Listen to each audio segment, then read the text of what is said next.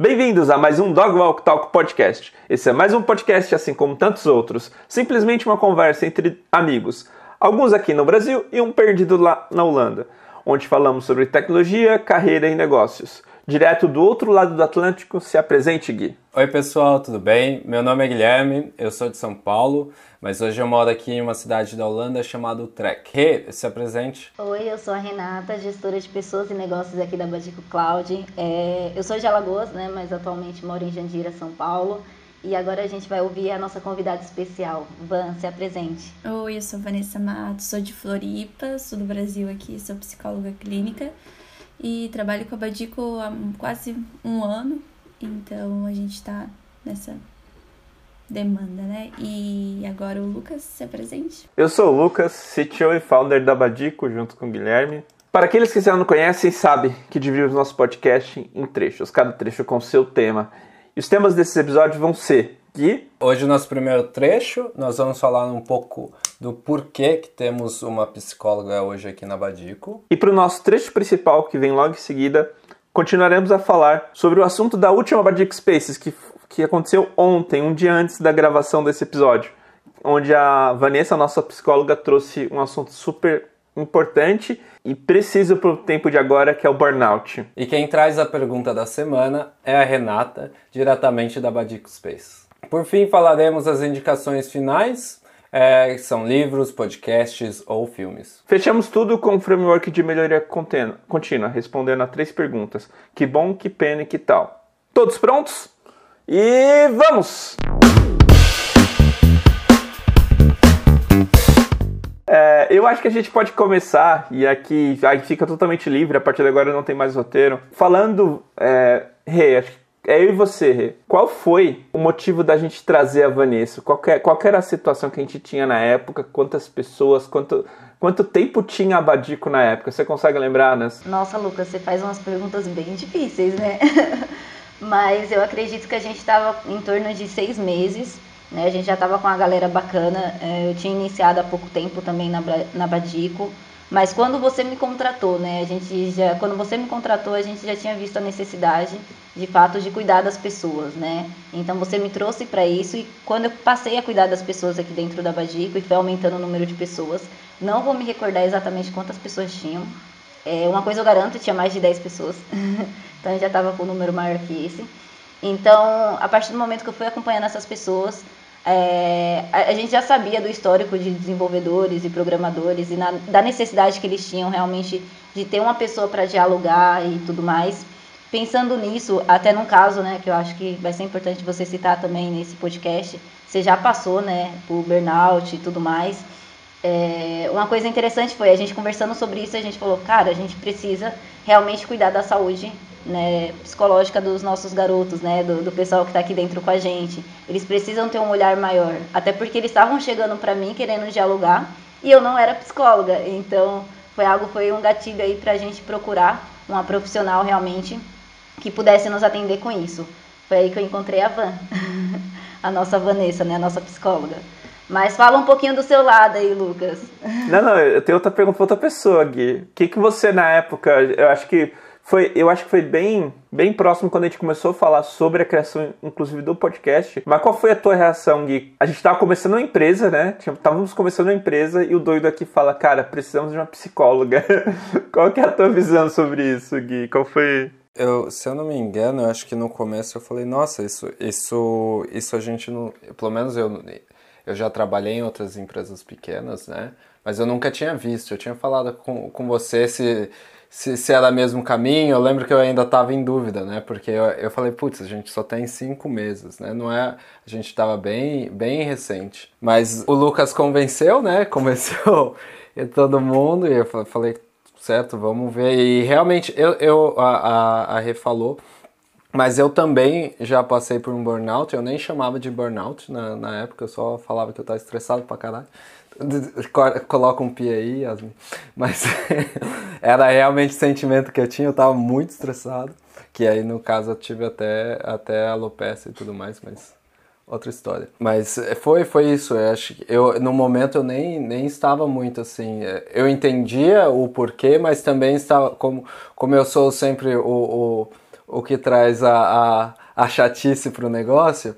Então eu fiquei, você tem certeza disso? É necessário? É, é, pronto, a gente decidiu que realmente era necessário e a gente viu que era necessário, né? Vamos lá, deixa eu explicar agora o contexto e a gente chama a Van para o que, que esses doidos, uma empresa pequena, tá querendo com oferecer isso, né? Teve o caso, né, da, claro, do meu burnout, que a gente vai falar mais, mais, mais profundo na, no, no próximo trecho, ainda nesse episódio, mas eu ter trazido a galera não foi pensando exatamente no burnout, foi pensando, cara, eu me desenvolvi como pessoa de duas formas. Na real foram três, mas, mas duas formas além do trabalho. Teve o trabalho, você fazer o trabalho, você se esforçar e tudo mais, mas eu tive suporte tanto intelectual, sabe? Tive aquela coisa de buscar, tive mentores e tudo mais, quanto eu tive o suporte emocional de uma psicóloga. E isso me fortaleceu muito, porque em momentos muito difíceis eu só consegui entregar, eu só consegui fazer o meu trabalho muito bem feito, porque esses dois outros pilares, vamos chamar assim, estavam muito bem equilibrados. Eu falei, cara, se eu quero reproduzir, eu sempre falo, né? Eu falava isso na CMEI, eu não sei se o, se o Gui, Gui lembra, né, de como eu falava da CMEI, mas na CMEI eu só conseguia reproduzir aquilo que eu tinha vivido. Então, por exemplo, quando eu falava, ah, vou ensinar dessa e dessa forma nessa sequência, a pessoa falava, mas é a melhor forma? Eu falei, não sei, mas foi como eu aprendi, é como eu vou passar para os outros. Quando eu comecei a Bad, eu falei, cara, eu vou ter que reproduzir o que eu vivi. Então eu preciso entregar esses pilares. Por isso que aqui dentro da Badico, a gente até falou com um dos meninos era falar sobre os eventos e tal. Tem muita coisa para mentoria, para estímulo intelectual e a gente falou, não, precisamos começar essa parte. Tem a Rê, a Rê é um, é um papel muito importante. Tem gente que eu sei que chega na é, eu falo mais com a Rê, me ajuda até mais que a Vanessa, mas na hora do incêndio tá, a pessoa tá indo na Vanessa, sabe? Eu conheço alguns casos que, que, que aconteceu. Pô, cara, eu tô não sei, quatro da tarde aqui, não fiz nada, não sei o que, já falei com a Vanessa, já marquei com a Vanessa. Não, beleza, é isso aí, tem que ser assim. É, então, para mim, acho que foram esses pilares. Eu falei, meu, vamos começar agora, trazer agora, principalmente porque era um momento que estávamos começando a sentir que o pessoal precisava, eles estavam gritando, né? E aí eu acho que com a Van falar de como ela veio, as primeiras visões dela sobre a, a empresa, vocês vão perceber isso. Era o momento que o pessoal tava mais gritando, puxa, preciso falar com alguém, preciso falar sobre isso, porque e isso é interessante. Às vezes a, a visão de, do, do, negócio, né, do CNPJ é muito narrow, né, muito, é muito curta. Ah, não, vou entregar um trabalho da hora, um desafio legal, vou fazer um ambiente com, um, com, com MMs, com mesa de ping-pong e vai estar tá tudo lindo, perfeito. Não é, eu não acredito que seja assim, né? Mas Van, fala aí o seu lado agora da história. Seja bem-vinda ao podcast e, e, conte aí o seu lado da história nesse início. É, quando eu entrei, eu acho que a gente vai vendo essa, essa demanda mais borbulhante, né, no começo. E algo que eu percebi até foi que teve um boom bem grande, a gente sentiu ali no primeiro mês e depois foi diminuindo, porque a gente sente que as pessoas vão, ah, consigo lidar melhor e a, a frequência vai diminuindo, né? O intuito não é que as pessoas se tornem independentes da terapia pro resto da vida, mas que tenha uma função ali durante um tempo e que auxilie. Então, na Badico eu vi que a gente teve um boom bem grande. Ali no começo o pessoal vinha bastante, assim, tinha pessoas que vinham semanal. Por sentirem realmente essa necessidade de autodesenvolvimento e também de poder entender quais eram seus limites, o que queriam profissionalmente também, né? Se estavam no caminho certo. Todas as demandas da pandemia, né? A gente estava em pandemia. Então, tudo isso veio muito forte, assim, a gente pôde ver esse crescimento do pessoal e hoje a gente poder olhar quase um ano depois, né? Poder olhar o quanto diferenciou algumas coisas, o quanto as pessoas se desenvolveram e estão em outros lugares agora, no sentido até profissional mesmo, né? De cargos de promoção e coisas assim. Então, para mim foi muito rico participar e estar participando desse projeto, porque eu acredito muito nessa na potência da terapia e na potência dos diálogos humanos como transformadores, né? E a gente tem trabalhado muito isso em terapia ali na Badico, principalmente. eu acho interessante e queria trazer o ponto. Além disso, né, a gente trouxe você, Van, te, qualquer pensando em a sua visão de da, do que a gente faz, do que a gente proporciona, né, não é, a gente faz que são as pessoas que vão até você para a empresa não, se vira, sabe? Por exemplo, eu tive uma situação essa semana onde o, uma pessoa reclamou da outra, não, você saiu três da tarde para fazer terapia? Como assim, sabe? Fisicamente, sabe? Qual é o impacto disso na pessoa e, na, e nessa jornada? Como é que você enxerga essa situação, sabe? Tipo, a falta de apoio, né? Acho que no fim se resume a isso, né? A falta de apoio, que é, que é o comum, né? Você vê em famílias, em organizações, enfim, tipo, é a falta de apoio. Não, terapia, que isso? Você tá doido? Isso é coisa pra doido, né? Qual, como é que você enxerga isso, assim? Como é que você vê e as pessoas trazem para você? Como isso mal isso faz, sabe? É contraditório porque as pessoas dizem dessa individualização, né? Ah, vai se tratar, vai se cuidar, cuida da sua vida, dos seus problemas, mas quando as pessoas vão fazer isso, isso tem um estigma muito grande. Então, ah, tá fazendo terapia? Como assim? Não precisa, não era para tanto, sabe? E acho que esse é o contraponto que é interessante, né? Porque ao mesmo tempo que a gente joga pra pessoa a responsabilidade de estar bem psicologicamente, a gente às vezes julga a pessoa por estar buscando essa ajuda, né? Então eu fico pensando realmente nesse social que ainda tem estigma, que ainda tem tabu de muitas coisas.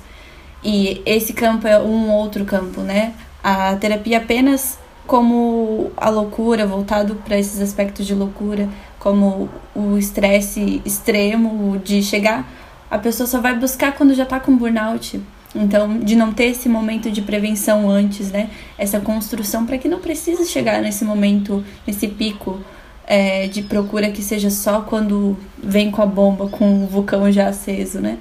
Então, eu fico pensando ainda que a gente tem que desconstruir muita coisa voltada para a psicologia, para o olhar para a psicologia mas que também vai passar questões sociais, a gente oferecer melhor apoio para as pessoas que realmente não conseguem pagar, né? Porque a terapia hoje ainda é um campo elitizado, um campo um pouco mais é, inacessível para as pessoas que têm baixa renda. Então, são conversas que a gente vai precisar ter por um bom tempo ainda. Ô, ô Rê, eu tenho uma pergunta para você. Se você, inclusive, se você tiver alguma pergunta para Van sobre sobre isso, tu, você ou Gui também, seria legal fazer. Mas eu tenho uma pergunta. Você que. A Rê aqui dentro da Badico, ela cuida das pessoas, né? Não como a Vanessa, clinicamente né, e profissionalmente, mas ela cuida da, da relação da pessoa, trabalho e as relações interpessoais aqui dentro, né? E Rê, qual que foi o impacto? Você vê, tipo, por exemplo, a gente teve há um ano atrás, quando, praticamente um ano atrás, quando a Vanessa começou conosco, a gente teve aquela Badico Space que ela deu, né? Acho que umas duas, três semanas antes do início dos trabalhos, né? E as pessoas sedentas e tal. E hoje a, a Van acabou de dar uma Badic Space também. Qual que é a diferença desses dois cenários, Renata, que você vê assim?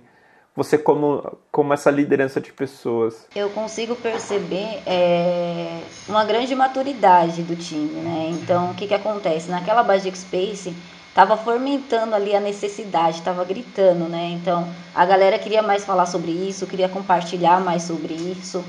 Isso na primeira Badic Space que, antes, é, que veio um pouco antes da, da Van entrar.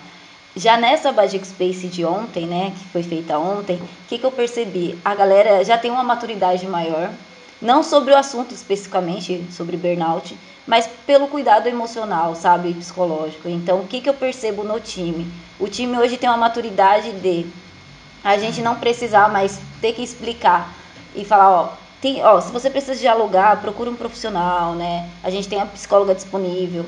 Um, era uma coisa que eu falava muito lá no início, quando a Vanessa entrou na Badico, mas que hoje eu não preciso mais falar, muito pelo contrário. Às vezes a pessoa tá falando algo para mim que não tá legal ali com relação às tasks, né, que são as tarefas da semana, as entregas, ou uma pressão que ela sofreu um pouquinho maior, alguma frustração com alguma coisa que não conseguiu é, entregar no tempo que era esperado, como era esperado, às vezes a, a autocobrança muito grande da própria pessoa. E quando ela vem se queixar ou até comentar sobre isso comigo, ela já fala: Mas eu já marquei com a Vanessa, ou eu já falei com a Vanessa sobre, eu já estou cuidando disso. Então, a forma com que as pessoas vêm para mim, com que os profissionais hoje da Bagico chegam para mim, é com a maturidade bem maior. Por quê? Eles não precisam mais que eu fique é, motivando eles a, a, procurar o diálogo, né, a conversar com a psicóloga. Hoje eles já fazem isso, né, eles já entendem a necessidade, a importância, o quanto isso vai fazer diferença. E é legal que aqui na Badico, com a, com a Vanessa estando disponível aqui para os colaboradores, o mais bacana de tudo é que a galera compartilha entre eles né? Não o que foi falado ali em, em, terapia ou na consulta, mas o que, como foi isso foi bacana num momento específico. Então a galera compartilha, esse, dá esse feedback pro time, isso é muito legal e eles fazem voluntariamente entre eles.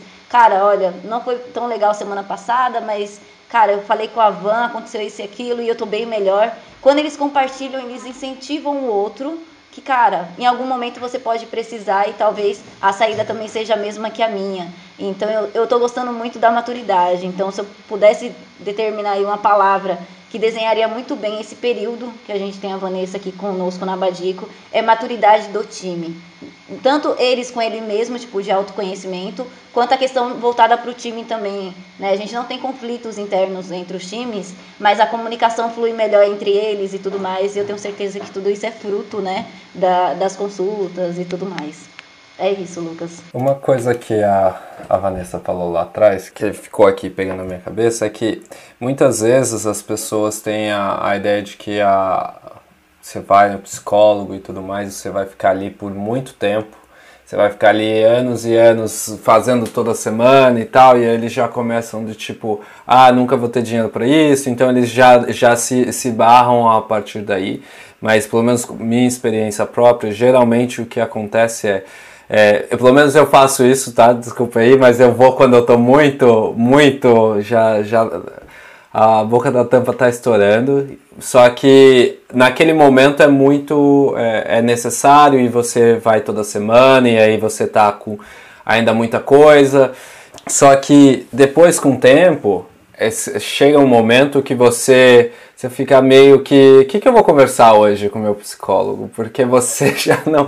Porque assim, as coisas que, que, te, que te deixavam desmotivado, as coisas que te estressavam e tal, você, não é que você. aquelas coisas não existem. Você ganhou maturidade para aprender a falar e, e lidar consigo mesmo com aqueles momentos. Então, é, o, o psicólogo ali, ele te ajuda e te auxilia a você levar aquele, aquele seu momento, né? De, de você conseguir colocar isso para fora, de você, é, de alguma forma, transmutar aquele sentimento até, até em palavras, ou é, mesmo que você for lá no psicólogo só para chorar, mas você tá ali transmutando de alguma forma, sabe? Então, as pessoas têm algo assim, né? De querer, é, de não ir por causa que elas já ficam tipo, ah, não vou querer ir toda semana e tudo mais. Eu acho que como a Abadico tem essa oportunidade, as pessoas acabam é, amadurecendo desse lado, assim, de, de tipo, eles vão, então eles aprendem a lidar com as próprias frustrações, eles aprendem a, a lidar com certas coisas, e isso é uma, uma questão até saudável para a empresa, porque, como, como mesmo a Rê estava falando, a galera mesmo se se dá um toque um pro outro, ou tipo, se, se autogerencia para ir a, até, até a van para conversar e tudo mais. Porque é, eu, eu, geralmente, eu geralmente falo que o psicólogo, muitas vezes, pelo menos para mim, não sei se para todo mundo, é o meu amigo que eu pago que ele não pode sair de lá. Porque é, é, aquele que eu falo, cara, você tá aqui, você vai me escutar e vai ficar escutando até. Porque. A, a, principalmente nós homens, nós homens, a gente tem alguns, algumas questões de não querer ir ao psicólogo, de não é, questão social mesmo e tudo mais. Só que é algo muito saudável, né? E, e é essa relação, assim, até no final, pelo menos eu gosto de uma relação saudável com os psicólogos e tal, mais amizade, porque eu me sinto mais confortável lá, né? É a forma que eu que eu que eu faço, né? Mas é, é, é algo que, que realmente é alguém que você tá ali e ele vai te escutar e vai, tipo, é, tá ali te escutando, deixando você colocar para fora. Às vezes, é, se ele vê necessidade, coloca uma intervençãozinha ali ou, ou outra, dependendo da, da da forma, né, que, que é esse psicólogo. Tem várias linhas, né, a Van pode, sabe muito melhor do que eu, eu só sei que existe linhas, quais, não sei, mas é, é, é, algo interessante, assim. Isso é interessante, né, o Gui falou uma coisa sobre linhas, é muito claro para mim, eu passei já com três psicólogas contando com a Van. A primeira não, não deu muito certo, não, não foi, acho que fiz 10 sessões só, só aquela iniciais para conhecer. A, a segunda foi essa psicóloga que me ajudou muito, né? E, pô, foi crucial até hoje, eu falo muito bem dela. Foi crucial, realmente foi uma chave para eu chegar onde eu tô hoje. É, e aí teve a Van. E é claro que são, são coisas totalmente diferentes, são, são diálogos, né? Usando a palavra que a Van gosta de falar. É, e, e, e o diálogo é completamente diferente, porque tem métodos, né? E a Van pode agora, se quiser, dar um resumo de quais seriam as possibilidades, né? E qual é a linha que ela segue, que seria bem legal a gente ouvir um pouquinho, mas é muito diferente. Eu acho que eu vou complementar, Van, de você falar. Uma coisa que você sempre fala e que para mim virou uma chave, porque diferente dos meninos, eu não tive psicóloga, eu nunca passei com psicóloga antes, né?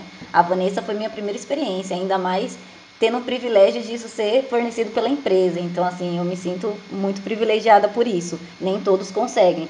Mas a Van foi a minha primeira psicóloga, a primeira oportunidade que eu tive. E uma coisa que me fez realmente tentar, né, falar, deixa eu ver se isso é para mim, né, deixa eu ver se isso realmente é, é, é, um espaço que eu vou conseguir falar algo e tudo mais.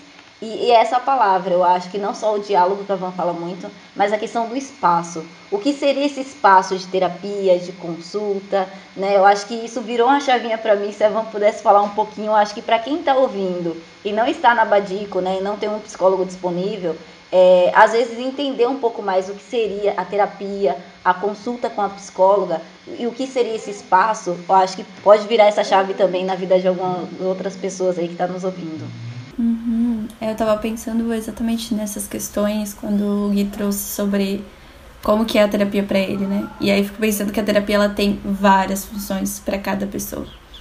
E a gente vai fazer o uso desse espaço conforme essa função que a gente sente que é o que necessita. Então, tem pessoas que vêm uma vez por mês e tá tranquilo, ou sente que precisa fazer um resumão só para organizar os pensamentos. Tem gente que espera que a, que a chama pegue, né? Realmente o fogo aconteça para vir. Tem pessoas que gostam dessas, dessa recorrência.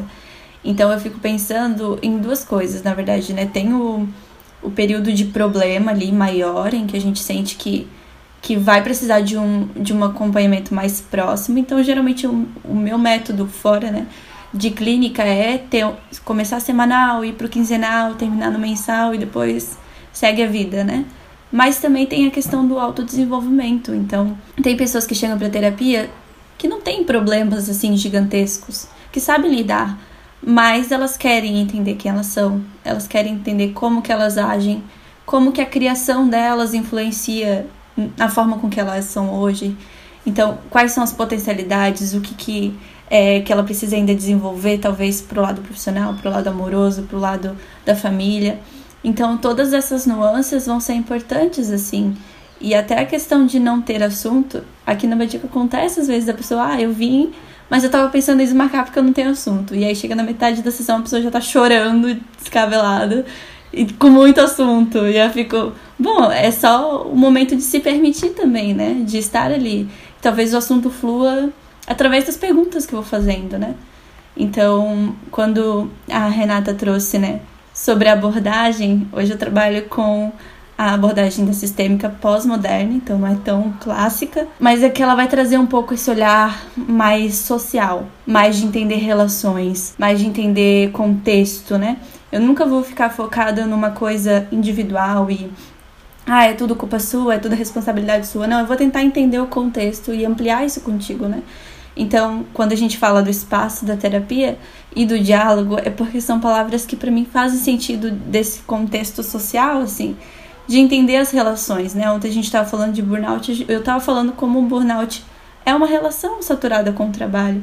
Então, para mim faz muito sentido caminhar por essa linha e cada linha vai falar do profissional também. Então, são coisas que ficam perpassando minha cabeça, ouvindo vocês aí depois desses momentos. Posso só adicionar uma coisinha aqui? Tem uma coisa muito legal sobre essa coisa que a Van falou, né? Tem o momento do incêndio, né? Tem as várias funções, tem o momento do incêndio e tem o desenvolvimento pessoal. O impacto na vida, se você encara a terapia como desenvolvimento pessoal, é tão grande, é, é de uma potência tão grande, e o que eu vou falar agora parece mentira, mas eu só sou programador por causa dessa psicóloga, dessa segunda psicóloga. Ela, ela, ela entrou na minha vida num momento muito difícil, numa situação muito complicada, muito mesmo, assim, tipo, foi um, sei lá, elevada a décima de problema que eu tava. É, e ao longo do processo, a gente corrigiu aquilo, tal, tudo. Ao longo do processo, ela identificou, né, com essa coisa de contexto, as ferramentas, identificou que eu era muito lógico, que eu tinha uma tendência a ser muito lógico. É, não se, ela passou um teste lá de lógica, de não sei o quê, e eu gabaritei o teste. Falou: olha, você precisa fazer algo nessa linha, vamos tentar. Se, o que você acha de programação? Eu ah, eu conheço, já vi, não sei o quê. Vamos, vamos explorar isso juntos. A gente explorou. Eu junto com ela consegui meu primeiro emprego, que foi aquele lá Gui, que eu contei no primeiro podcast. Então assim, olha só o potencial de, sabe, de se conhecer, porque basicamente isso, ela não fez nada que, não, que já não existia em mim, ela não tirou nada da cartola, ela só usou ferramentas, mecanismos para me ajudar a descobrir aquilo e botar em prática, né? Cara, é, é incrível, assim. Pode parecer quem tá ouvindo que é historinha de LinkedIn, mas não. né? essa, essa fama aí de LinkedIn. Mas não, é real. Eu fui para lá para resolver um problema específico, a gente continuou o tratamento. E, e aí eu lembro também, claro que eu vou falar, é uma experiência minha pessoal, e não vão ser todos os profissionais que fazem isso, mas essa psicóloga ela tá tão comprometida com a transformação e acreditava tanto nisso que por quase dois anos, assim, sei lá, um ano e meio pelo menos, eu não paguei ela direito. Eu pagava sempre atrasado e ela não se importava. Não, não, você não tem dinheiro, tudo bem, vem aqui, vamos cuidar de você. Porque uma hora, qual que era a visão? É real, é, fa é factível. Ela tem os que 40 anos de, de experiência, ela já viu isso acontecer mil vezes. Sabe que se a pessoa se empenha, cuida de si, uma hora ela vai estar tá bem. E poxa, é natural a questão do, da financeira, né, se resolver. Então, não se pare, sabe? A pessoa que está ouvindo a gente que, putz, estou complicado, não tenho, não tenho, cara, procura ajuda, sabe? Procura ajuda que tem mecanismo, sabe? Tem e tem pessoas que estão lá para ajudar, sabe? Estão lá para é, a Van pode até falar nisso, disso depois, se, se ela conhece alguma entidade, alguns mecanismos mais sociais e tal. Mas eu tive essa experiência, outra vez, é a minha experiência, não vão ser todos os profissionais que vão fazer, mas é, é nesse ponto de, de, poxa, a gente ir lá e começar pelo menos, porque uma hora vai resolver, uma hora vamos melhorar e uma hora vamos chegar onde a gente nem imaginava, sabe? Olha só onde, onde eu tô hoje, sabe? É incrível isso. Desculpa ter te cortado, Gui. A, a Van falou de que como é para cada um, né? E até aqui em casa a gente tem, tem modelos diferentes. Minha esposa sempre quer reviver a questão da, do passado, de criança e tal, e conectar com esses pontos com o que ela tá fazendo hoje da vida e tudo mais, e eu sou mais. Eu só preciso despejar o que tá na minha cabeça, o que eu tô sentindo agora, e, e para mim isso resolve. Para ela, ela tem outra linha, né? Ela precisa de outra linha, né? É engraçado, e é dentro da mesma casa. Há algumas semanas, eu acho que nem 15 dias atrás, alguma coisa assim, o Felipe Deschamps compartilhou na newsletter dele, né, que está cada vez mais se influenciando, tendo um papel na, na comunidade, sobre a quantidade de, de profissionais de tecnologia nesse estado, né? A gente está acho que ele, o número era em torno de 84, uma coisa assim. Se a Van se lembrar, ou a Van pode me corrigir. Mas era muito grande, gente, de, de pessoas nessa a indústria tiveram burnout, sabe? Eu acho que é um número tão grande quanto de, de moto, motociclista que caiu, sabe? tipo, não, quando a gente compra uma moto, você sabe, olha só, não é não é se vai cair, é quando você vai cair. É, nesse número é quase a mesma coisa. Um dev tem burnout tanto quanto um motoboy cai, sabe? O motociclista cai. Eu falei, caraca, é, precisamos falar disso. E aí veio esse tema que a gente pediu para Van nos dar na, ontem, né? E, e durante a palestra eu tava quase parando. Ô, ô, Van, vamos falar sobre que eram tantas coisas interessantes, eram tantos tópicos ali que eu achei fantástico. Mas antes de entrar nisso, eu vou voltar de novo no passado. E eu lembro, é claro que tem um papel, mas voltando no passado, Rê, você lembra qual foi a coisa que eu te falei? Qual foi o seu principal papel quando eu te trouxe Que eu falei, olha, você tem uma função, se tiver uma função, se resumir em uma função, a sua função aqui dentro é essa. Você lembra qual era? Lógico que eu lembro, você falou isso umas 300 vezes, não tem como não lembrar.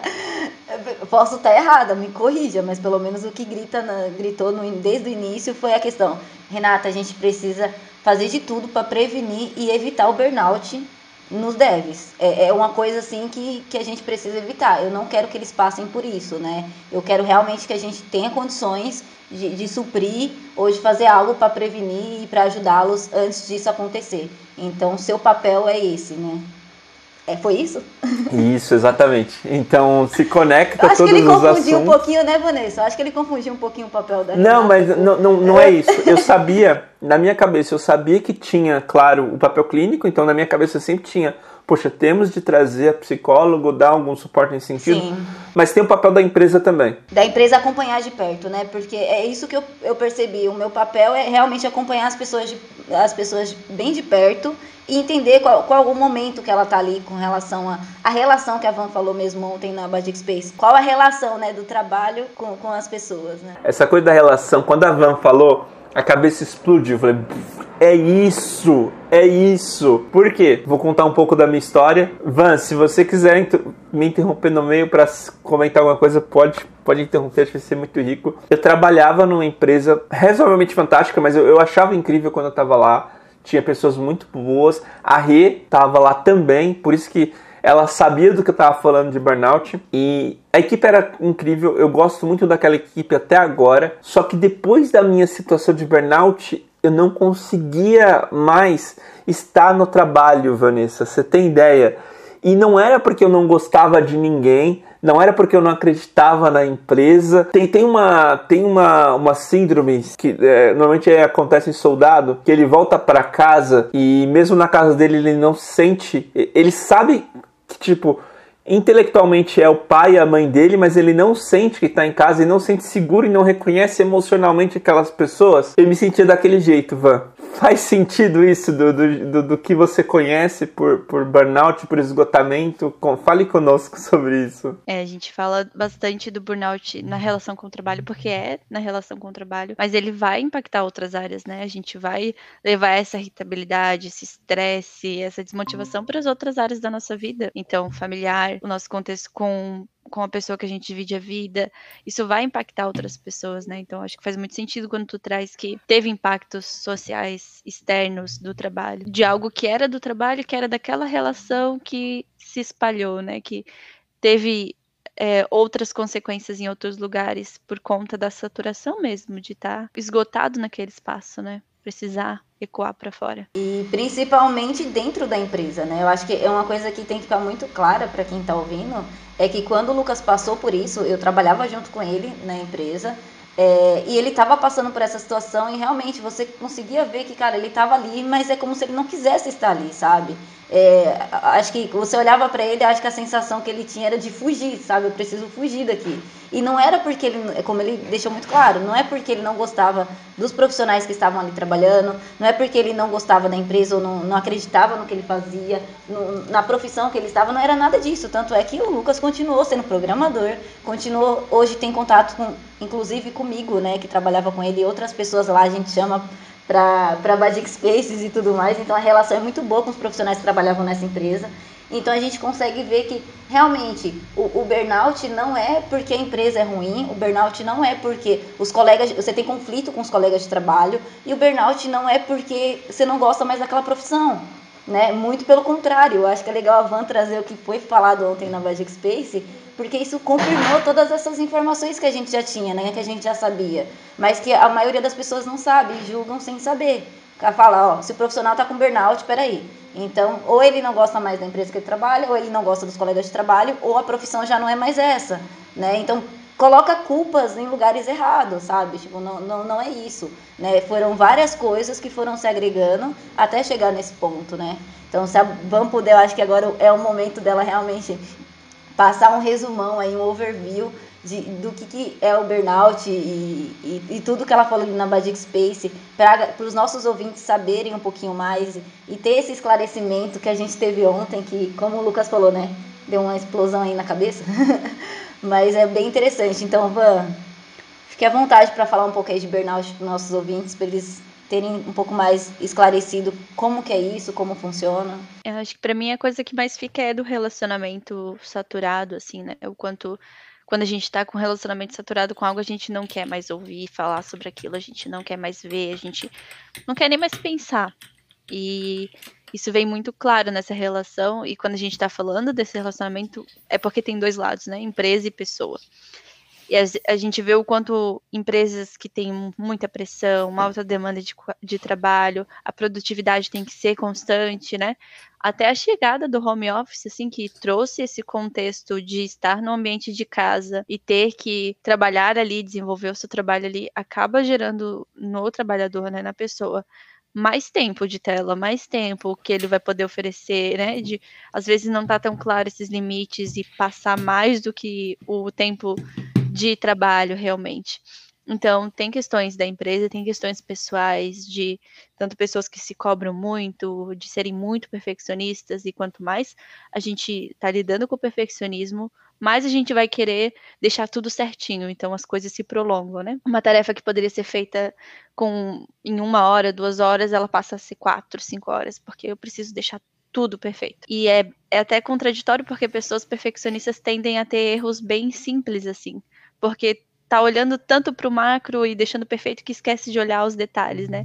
Então a pessoa perfeccionista ela acaba tendo erros é, simples em, nas tarefas que ela está fazendo. Mas enfim, a, essas questões de limites pessoais, né? De saber qual é o limite profissional e pessoal, de entender qual é o tempo, de investir em lazer. Então as pessoas às vezes olham, ah, o, o lazer, o descanso hoje tem um às vezes um peso de nossa, é uma coisa a mais para fazer, para que fazer isso, né? Mas a importância desse momento, porque o burnout ele vem com esse cansaço excessivo, físico e mental, dificuldade de se concentrar, e aí ele chega no nosso físico, né? Dores de cabeça, fadiga, pressão alta, tensão muscular, podemos ter problemas gastrointestinais. Enfim, tem sentimentos aí de fracasso, insegurança, negatividade pessoa se sente derrotada, incompetência, ou seja, ela, ela, sente que poderia estar sempre fazendo melhor, tem a falta de realização com o trabalho, então, de novo, né? Focado no trabalho, alterações de humor, alteração de apetite, e até isolamento. Então a pessoa ela vai se esgotando e vai entrando nesse ciclo de esgotamento, né? Porque ela está esgotada, ela continua trabalhando e ela fica satisfeita porque ela não está entregando tudo que ela deveria ou pensa que deveria, e aí se cobra por isso, volta a ficar esgotada e o ciclo continua, né? Então a gente estava conversando um pouquinho sobre o quanto nosso corpo fala ontem, né? Sobre ele mostrar e dar sinais claros dessa tensão, mas porque a gente não aprendeu a olhar para esse corpo, a gente não aprendeu a, a, perceber e até entender que tem questões físicas que são questões mentais, a gente acaba indo para o médico, tomando um remédio, fazendo algo mais automedicação do que realmente investigar a fundo aquilo. Tem uma coisa que, que eu gritei durante a ver cabeça. Cara, não é home office que, o que a maior parte das pessoas está vivendo, né? Não é home office, é um confinamento office, sabe?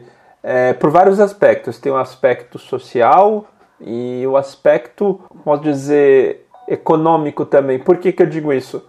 Um home office, quando bem estruturado, ele é algo saudável. É, até a Van falou no meio lá que, poxa, tem um ambiente do trabalho dentro da casa e tem um ambiente da diversão, né?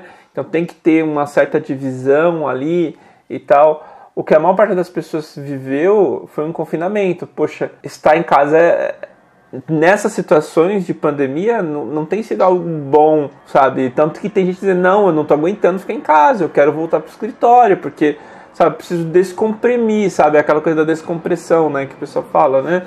Aquela coisa. E, e é muito claro, para mim foi uma experiência antropológica ontem, porque logo depois do Badic Space eu fui na casa da minha mãe, que eu não tinha ido há um tempão, né? E foi muito gostoso, porque eu me desliguei um bocado do, do ambiente. E, cara, é necessário isso, sabe? Não, a gente não pode estar no confinamento office. Tem que ser, se for home office, tem que ser algo saudável, tem que ser algo socialmente, né, no sentido de putz, você tem que ter o um mínimo ali para você conseguir trabalhar e, e, o apoio, sabe? Enfim, não, é para ser confinamento, não é para você estar se confinado, né? Esse que é o grande ponto.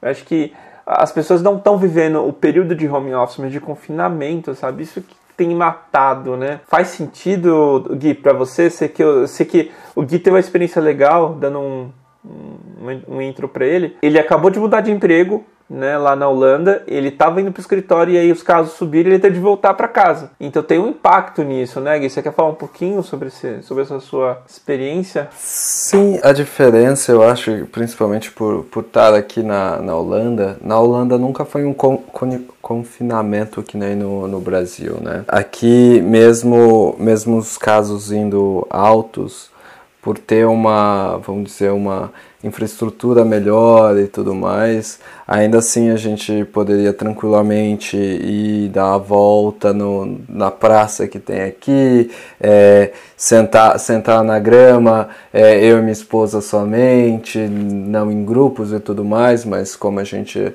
só a gente, a gente podia ir lá, né, sentar, sentar na na grama, ficar vendo o canal e tudo mais. Então, pra gente, esse estresse de ficar. É, de ficar dentro de casa não é, não é tão alto, né? E eu, e principalmente, eu já, eu já tô home office quando isso não era, quando isso era só cool.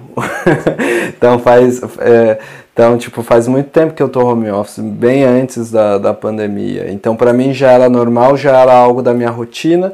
Na verdade eu vim para Holanda para deixar de ser home office e assim que eu cheguei eu tive que ir home office por causa do corona. Então tipo foi um mês assim de, de diferença. Eu cheguei em fevereiro, assim no próximo mês eu já tive que voltar para dentro de casa, ficar trancado e e pronto. Mas isso que para mim não é algo, eu vejo que pessoas que não teve esse preparo, que não sabe que tipo, ó, desligou o computador, desligou o computador, é, você não vai mais trabalhar, tipo, não tem esse mesmo treinamento, porque eu já tinha essa, essa vivência, já sabia, então sabia delimitar os meus horários de trabalho, né? Mas eu, eu queria eu queria até fazer uma, uma pergunta para Vanessa que que em 2000 e, 2000 e quando eu tinha 20 anos, um número assim, e eu era um dos meus primeiros trabalhos e um, po, um pouco antes também de, de vir aqui para primeiro para Portugal e tudo mais, eu tive alopécia, que foi que alopécia para quem não sabe é uma doença autoimune que você começa a perder cabelo no corpo. Então eu hoje que tenho barba, eu não tinha barba nenhuma, era como se eu nunca tivesse barba na minha vida. E também tinha vários tufos na minha cabeça que não tinha cabelo, como se, era liso, como se nunca apareceu nada ali, sabe? E isso era por causa do estresse. Mas uma coisa engraçada, eu tava, enquanto vocês estavam conversando, eu estava tentando reviver aqui, e eu não lembro de eu ter tanta repulsa, apesar, a, a, apesar de, de ter é, de estar tá estressado e sempre reclamando em relação ao trabalho e tudo mais, os prazos, entregas e tudo mais, aquilo está me, me cansando, vamos dizer, emocionalmente, assim, falando também. Eu não sentia a repulsa de não ir para o trabalho, eu queria ir no trabalho e fazer mais, porque eu não, eu, eu tipo, tinha coisas para entregar e eu tinha que entregar e eu queria entregar, porque apesar de eu, eu estava ainda em um cliente, né? Não, não era a minha empresa. Eu gostava de todo mundo da minha empresa, mas no cliente ali estava sendo bastante estressante. E eu não tinha maturidade na época, eu tinha 20, 21, 22 anos, então realmente não tinha a, a maturidade ali para saber e principalmente como a Van falou, escutar, né? É uma coisa que a gente nunca foi ensinado, né? Escutar a si mesmo e tudo mais. Desde pequeno mesmo, se a gente for ver o processo, quando uma criança está chorando, a gente fala para parar de ser dramática, tem toda uma construção social, né? Que a gente nunca ensina a gente é, a se escutar, né? Eu não sei, porque como eu falei no começo do podcast, para mim isso foi só um momento estressante da minha vida, que eu basicamente fui ao médico depois usei um monte de, de é, medicamentos para voltar a crescer cabelo e, e, pronto. E ali, a partir dali, eu fiquei mais tranquilo porque depois de alguns meses eu voei para Portugal, vida totalmente nova, é, totalmente diferente. Mas eu não chamava isso de, de burnout. Até depois de alguns anos começarem a falar ah, burnout, é o burnout, é o burnout. E isso se caracteriza como burnout ou, ou não? É, foi um momento estressante isso? Porque não sei, não sei se porque eu não tinha, eu não sinto que eu tinha essa essa repulsa, né? No, do trabalho eu queria fazer mais e talvez seja alguma outra pessoa aí que também esteja sentindo algumas coisas no corpo e tal, mas ela não sente essa repulsa, né? Porque você falou que muitas vezes é de relacionamento, né? As pessoas às vezes têm essa repulsa das coisas e talvez não seja a, a questão. Sim, eu tava refletindo nos mitos que a gente trouxe ontem, né? O primeiro era trabalho com o que eu amo, então eu não vou ter burnout. E aí eu acho que me faz refletir um pouco na história do Gui, assim, quando ele fala que, cara, eu gostava do que eu fazia, eu queria entregar, eu queria trazer as coisas, né? E aí tem até um termo que é mais médico, assim, mas é.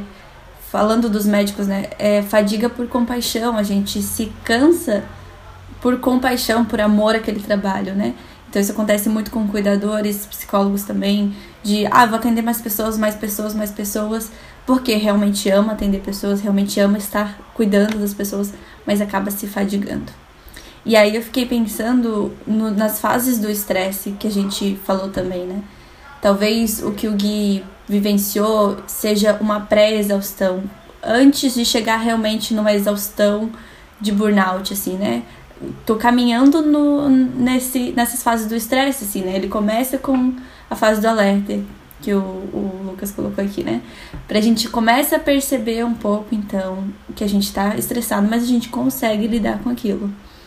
E aí depois a gente vai para a fase da resistência em que a gente começa a ver os eventos estressores aumentando sente angústia, sente um pouquinho de medo, um pouco de ansiedade, né, aceleração, irritabilidade, mas a gente ainda tem recursos.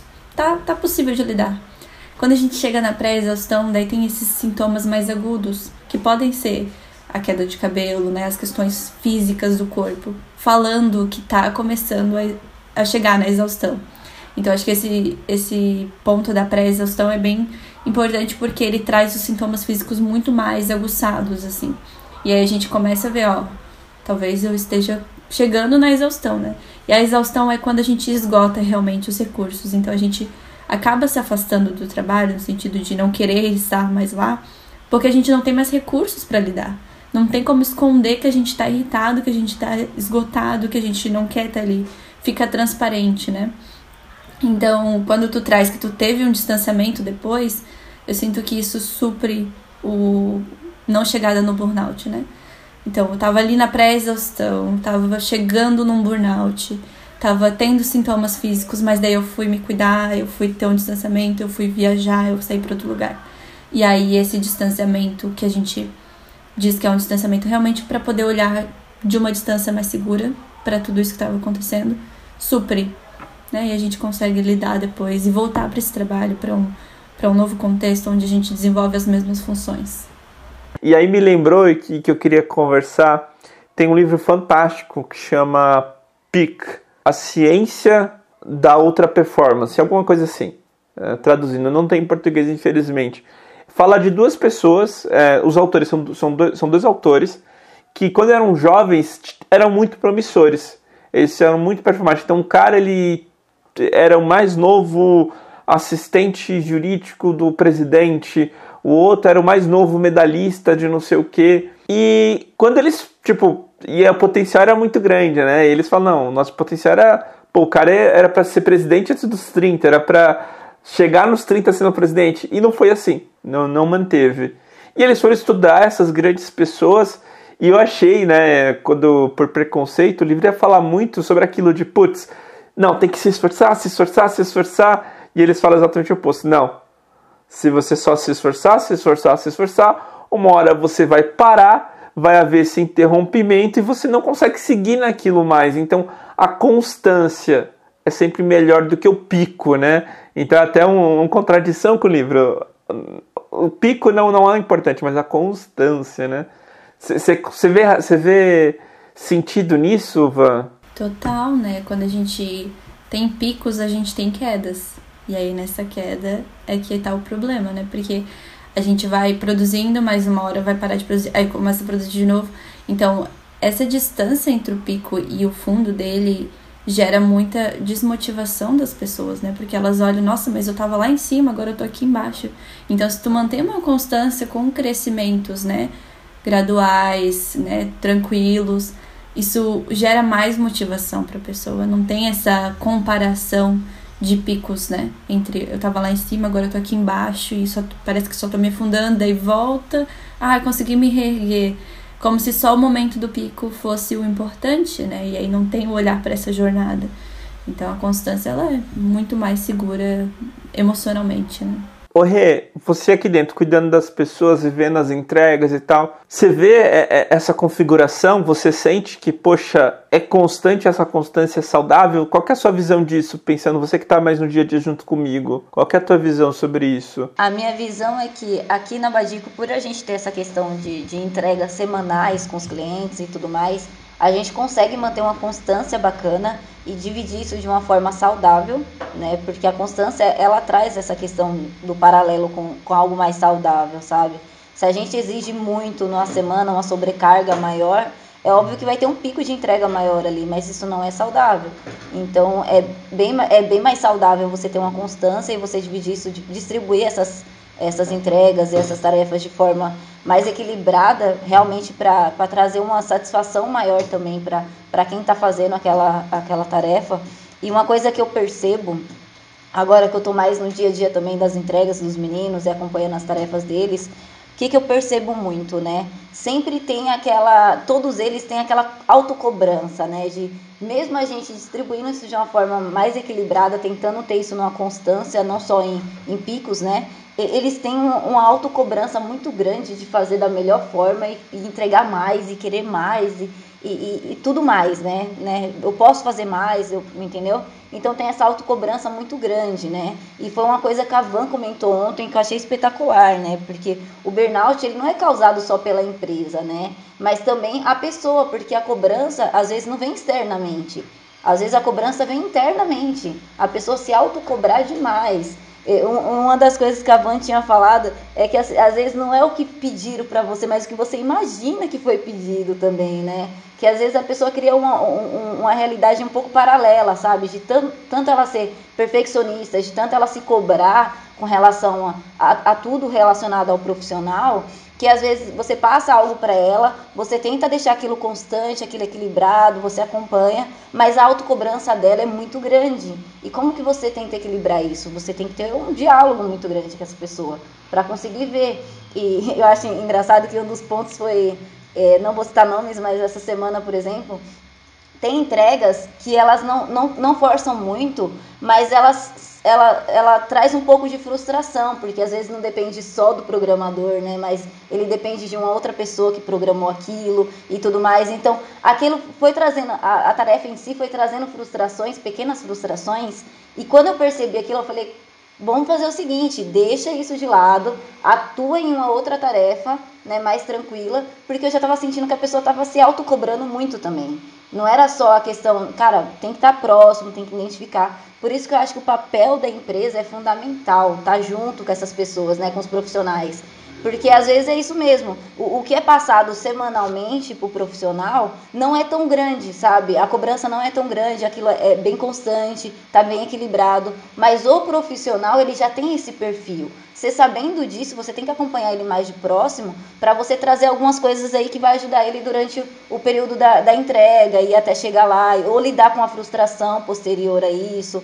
Então, é, é muito legal isso porque para mim abre, várias coisas assim que eu consigo pensar, mas está mais próximo dos meninos, dos desenvolvedores, das meninas também, né? Temos a Raquel como desenvolvedora e temos as outras áreas também, né? Porque uma coisa que a Van falou ontem e eu acho que é incrível a gente falar sobre isso agora. O burnout não é só em programadores, né? É, em, hoje, cada vez mais em outras profissões também. Então, assim, é, a gente fala muito do desenvolvedor porque aqui a maioria do nosso time, 80% ou mais, é, são de desenvolvedores, né? Mas tem outras áreas também que podem trazer isso. E é bom a gente ter esse olhar de que, cara, como profissional, impor limites, né? E, e a empresa ter essa relação muito próxima para entender também até onde pode, né? Porque como o Gui falou, ele amava o que ele fazia. Então quando a gente ama o que a gente faz, a gente quer fazer mais, quer fazer mais, quer fazer mais, se autocobra para fazer mais ainda. Às vezes o, a, o profissional, a empresa tá ali tipo te elogiando, te parabenizando pela entrega e, e, você ainda acha que não é o suficiente, você quer fazer mais ainda e você se cobra para fazer melhor e aquilo não é o suficiente, nunca é o suficiente. E essa autocobrança é tão grande que pode trazer algo, sabe? Então, até quando a gente gosta muito, aí é que a gente corre o risco de fazer mais e querer mais e cobrar mais. Isso chegar aí num ciclo muito vicioso e muito ruim, né? Então, é, é ter o cuidado, assim, de nos conhecer. Eu acho que volta pro autoconhecimento, né? O quanto é importante o acompanhamento com o psicólogo, independente de estar no, no cenário de incêndio. A gente vai no psicólogo também para a gente entender os momentos, o que está acontecendo, pelo menos comigo, isso é, é Renata, né? Comigo, é, esse, esse espaço de terapia, né? É, é mais para mim falar e eu entender o meu momento, o que está acontecendo, deixa eu ver, né? E ter um olhar um pouquinho diferente aí, que às vezes no dia a dia a gente não tem é, esse tempo com a gente mesmo, de falar e, e ser ouvido e de colocar para fora e etc. Mas eu acho que eu já estou viajando aí. Mas é isso. Ah, até mesmo um ponto interessante aí é que após um mês de, vamos dizer assim, férias, né? Eu estava indo lá para estudar, mas um mês, um mês ali em, em Portugal, eu comecei a, a procurar freelance, que foi, e no final foi a primeira uh, empresa da Badico, que foi a, a Bisaline até. Então, tipo, e, e eu comecei fazendo para eles a mesma coisa que eu fazia na, na empresa no Brasil. Então, tipo, eu não mudei nada, só porque eu mudei meu ambiente, é, tava ali vendo e, e, tendo outra, outra vivência, não precisando gastar duas horas em trânsito para chegar no trabalho, não tendo um, um, um, um momento estressante, trabalhando 8, 10, 12, 14 e assim vai, horas por dia. E logo eu voltei a fazer basicamente a mesma coisa, assim, em um mês eu já estava fazendo exatamente a mesma coisa que eu estava fazendo. É, e outro ponto, é, ontem a Vanessa até falou uma, uma coisa que logo no comecinho sobre a, a porcentagem de pessoas com burnout no, no, no, Brasil, que até, até me assustou, que seria o segundo colocado, né, Van? Você tem esse número aí ainda? Sim, é, o Brasil está em segundo lugar, né? Primeiro lugar é o Japão, que é 70%, né? Então o nosso está em 32%, o deles está em 70%. Então eles têm uma cara. Muitos suicídios acontecem lá no Japão por conta disso, mas o Brasil está em segundo lugar, né? No ranking de oito países. Então, depois vem os Estados Unidos e depois vem a China, né? Trazendo essas demandas, assim, de esgotamentos. E esse, essa porcentagem é o equivalente a 33 milhões de brasileiros. Né? Então, pessoas. E, e, é curioso, quando eu falo com algumas pessoas, né? Eu não sei se... É, e agora eu, eu questiono se é saudável, mas as pessoas realmente têm uma, um momento na vida, né? Quem, quem fez o quem fez faculdade, né, pós-graduação, graduação e pós-graduação, tem aquele estresse, né, bem grande do TCC, que é bem alto e tal, não sei o que. Algumas pessoas, alguma porcentagem chega a ter burnout nisso, que até é aquela coisa, poxa, eu não quero mais ver o assunto do meu TCC, sabe? se esforçou pra caramba e não quer mais ver. Para mim, apesar de a gente falar, pô, não é só dev, mas eu costumo pensar que dev passa muito por isso, porque, cara, cada entrega, cada projeto é um outro TCC, sabe? É de, um, de uma pressão tão grande quanto um TCC na vida de um estudante, sabe? É, é isso, sabe? Eu não sei se, se é saudável ser esse peso, por isso que na minha concepção de, de líder eu quebro as entregas, cara, não é para deixar 80, 90% do peso da entrega lá no final do projeto. Vamos quebrar isso, vamos garantir que, putz, aos pouquinhos tudo está funcionando, todos estão tranquilos quanto a isso, sabe? Mas é, é isso, sabe? As pessoas os devs e nessa coisa estão vivendo TCCs semestrais aqui, sabe? Não, não acabou. É, é uma coisa muito muito clara para mim. Tá tendo muitos muitos estudantes de mestrado, doutorado que vivem burnout assim nesse período, né, de auto e aí a gente volta para aquelas questões de autocobrança interna, de comparação, de insegurança, né? E acho que tem uma insegurança que ela é muito real, só que a gente sempre olha para ela pelo lado negativo, né? Que é que a gente não vai saber tudo sobre aquele assunto, a gente não vai dominar. Só que a gente olha isso como algo ruim, nossa, ainda não sei, não dominei. E em vez de olhar no sentido de eu tô aprendendo, eu tô desenvolvendo isso, né? Então a forma com que a gente olha para as nossas inseguranças, para as cobranças, para a comparação interna, vai fazer toda a diferença. Esse ponto de não saber, não ser algo ruim é tão importante para a gente, é tão real, né? Que eu e a Rê tivemos uma situação dessa com alguém que chegou aqui e tava super inseguro, super na defensiva porque não sabia as coisas. A gente teve de fazer um, um cafetec que a gente já, já falou nos outros, outros episódios, só para falar sobre, cara, Vamos falar daquilo que a gente não sabe. E cada um falou a lista de coisas que não sabia, sabe? Porque as pessoas acham que, pô, só porque você é sênior, você sabe tudo. Não. Normalmente o que a gente sabe é lidar com o que a gente não sabe. A senioridade vem muito por causa disso. E foi incrível assim, essa experiência. Você consegue falar um pouquinho sobre isso, Rê? Sobre o que motivou a gente? Então, eu, eu lembro muito bem disso depois nos anauans que eu tive, né? É, a galera me passando feedback de um cafetec, né? Que falou sobre esse assunto, né? Então, o cafetec foi tão importante Cafetec é um encontro que, que os desenvolvedores têm aqui para falar, às vezes, sobre uma linguagem de programação e tudo mais, e trouxeram esse assunto, né? E no on One foi vários feedbacks muito positivos com relação a esse Cafetec sobre falar sobre isso, né?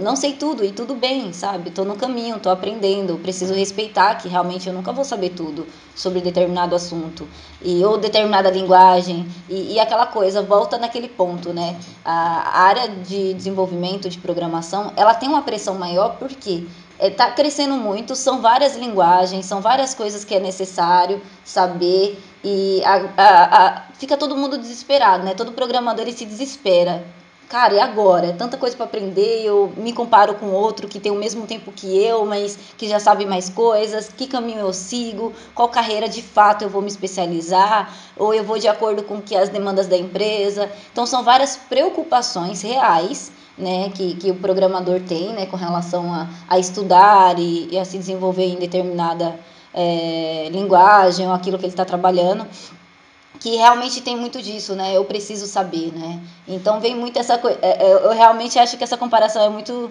é muito interessante que o Lucas fez, né? Do TCC com realmente o, o dia a dia, né? A rotina, tanto de entrega quanto de aprendizado de um dev, né? É, é realmente é, é uma montanha russa, eu falo assim. Tem dias que cara, tô sabendo muito, no dia seguinte não sei nada sobre isso.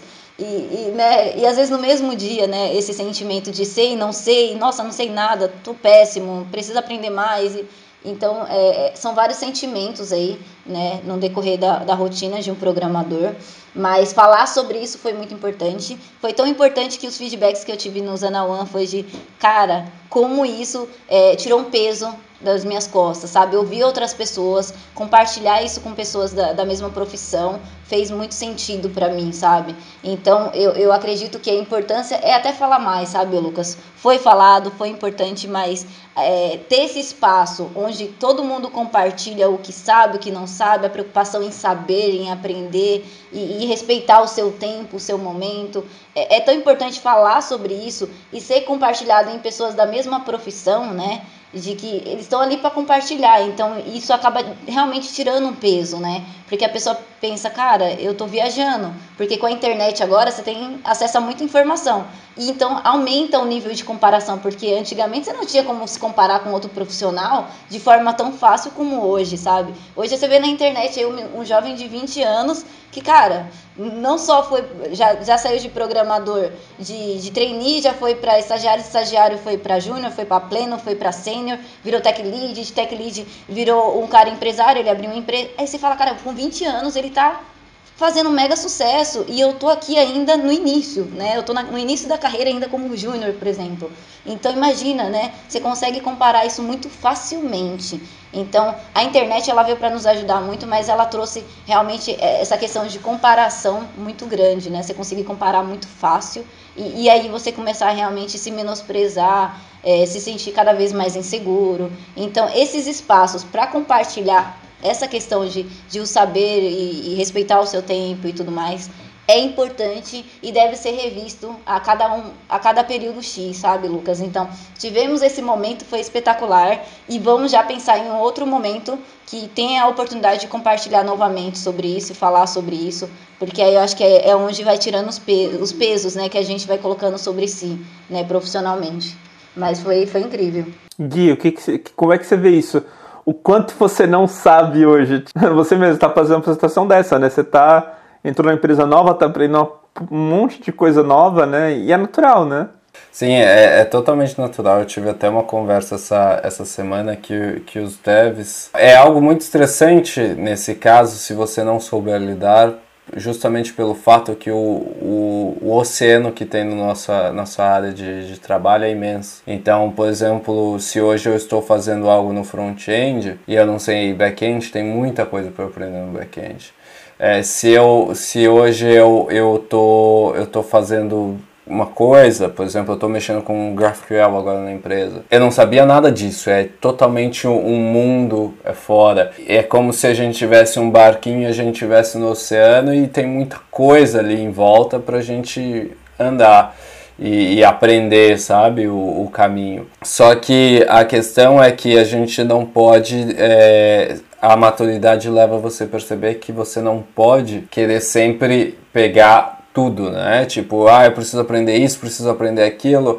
Eu acho que é, é, é um mal até do Dev e, e da Udemy também, porque eles compram 20 mil cursos lá no, no Coisa para aprender e no final do ano não aprendeu nenhum, e aí ele fica mais frustrado porque não, não assistiu nenhum curso. Então, são coisas que, assim, leva. Hoje, por exemplo, como o Lucas falou, eu fui para um trabalho que eu fui trabalhar em uma na, na middle layer que fazia milhões de anos que eu não mexia, estou mexendo na experience layer e, e eu não codava nisso para trabalhar uma linguagem, é, possivelmente era uma linguagem que eu não tinha experiência, em uma tecnologia que eu não tinha experiência, então tudo era novo, né, para mim. Então realmente isso traz uma ansiedade, né, traz uma questão de tipo, eu preciso aprender, eu preciso o rei, principalmente quando você chega no time e todo mundo sabe aquilo, e aí você fica, opa, eu não sei disso, e aí você tem que é, gerenciar essa, essa frustração, né, e gerenciar essa, o nível de expectativa que você tem de você mesmo.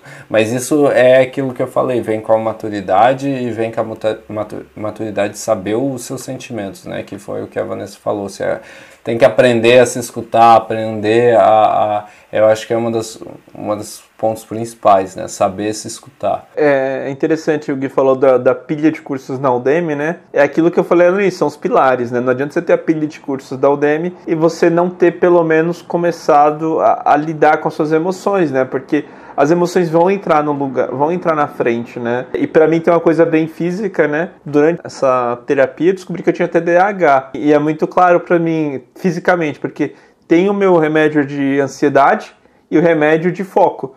Se eu tomar só o de foco, não adianta nada, porque eu vou ficar, vou ficar acelerado, né, no sentido de focado, só que eu não vou controlar o emocional para focar na coisa certa.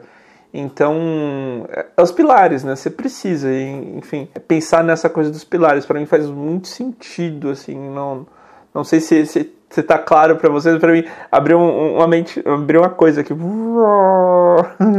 sabe, de, de, do que que é enfim, o que você acha, Van, disso tudo? Assim? Eu tava refletindo até psicologicamente, assim, que a gente estuda que o, as emoções elas passam muito livremente, né? A gente não consegue segurar elas assim tão forte, elas vão vir de alguma forma. E aí fiquei pensando quando a gente fala das expectativas, né? As frustrações elas vêm de expectativas que a gente criou. O quanto a gente precisa alinhar essas expectativas com a realidade. E acho que é isso que o Gui fala de maturidade, né? De poder olhar para minha rotina, olhar para tudo que eu tenho que fazer e dizer, ó, será que é possível aprender tantas coisas assim nesse período que eu tô me propondo, pensando na sua realidade, né? O que tu tem de familiar, de escolar, de enfim, de tudo que tu tem na, tua, na tua vida, no, na tua semana. Será que é possível entregar isso nesse prazo? Será que é possível eu fazer realmente isso que eu tô me propondo? Então, esse, esse alinhamento de expectativas, ele vem realmente quando a gente consegue entender olhar para o nosso contexto e entender as emoções que estão influenciando, né? Então, acho que é bem nesse sentido, assim, de não se considerar um super-humano que vai dar conta de tudo, mas de olhar para o que é possível, né? E acho que isso é muito mais maturo no sentido de a gente oferecer para as pessoas aquilo que a gente realmente consegue entregar. Não, incrível, incrível. No, no, fim, no fim volta aquela volta, aquela coisa de novo, né? Maturidade, né? Os pilares e a maturidade, né? Uma coisa junto com a outra, incrível. Bom, para mim, é, esse papo tá incrível. Vocês têm mais alguma coisa a adicionar? Se querem encerrar, manda. No fundo, eu sinto que tudo se resume ao autoconhecimento, assim, mas a gente pode puxar, a, destrinchar isso, né? Quando a gente fala de, por exemplo, conhecer quem tu é profissionalmente, de conhecer quais os seus objetivos, onde tu quer chegar, como que tu tem lidado com, com a tua rotina, se tá sendo saudável, né? E aí avaliar parâmetros do que é saudável ou não o que ainda precisa desenvolver, quais são os objetivos. Então, acho que o lado profissional, se ele tá bem claro para ti, tu consegue estabelecer esses limites, né, do que quer alcançar. Então, quando a gente fala de autoconhecimento, é também reconhecimento dos seus limites, é, reconhecimento de até onde é possível, de olhar para as emoções que estão chegando, né? De conseguir num dia, talvez, em que tu tá com um pouquinho de estresse ou um pouco angustiado com alguma coisa que aconteceu, de conseguir se liberar para refletir nisso e dizer, olha, hoje eu não vou conseguir oferecer tanto no trabalho, mas amanhã talvez eu compense um pouquinho. Então, de conseguir fazer essa gestão emocional, né? Essa autogestão que a gente fala, acho que é o caminho para que a gente previna o burnout. E claro, inserir as atividades de lazer, né? Ter esse espaço para além do trabalho não resumir nossa vida é isso. Eu vou puxar aqui me corte, se eu falar besteira, mas tem uma coisa que eu fazia que, que era. Tem um momento, né? Pelo menos pra mim aconteceu, tinha um momento que você tá tão reprimido, tá tão reprimido, você tá tão assim fechado que você não, não consegue olhar, não consegue fazer nada mas você ainda tá fazendo aos pouquinhos, você vai dando chutinho, você vai fazendo. Só que qual que é o ponto? Você não tá falando com ninguém, saca? Então eu acho que para essa pessoa que não tem, né, que não tem todo esse, esse aparato que a gente oferece aqui, ou que, enfim, não tem o que eu tinha, só fala com alguém, com um colega do trabalho, com o seu chefe, às vezes o seu chefe ou, ou, enfim, qualquer pessoa, qualquer figura que possa te ouvir. E é engraçado, a gente acha que a pessoa vai ficar super decepcionada, que a gente, no 100% das vezes, o que eu ouvi, cara, tá tudo bem, eu tô aqui do teu lado, não tem problema, a gente vai passar por isso junto. É incrível como isso faz diferença, você fica tão leve, você tira um peso, sabe? Então acho que o primeiro passo, se pudesse falar, se a Van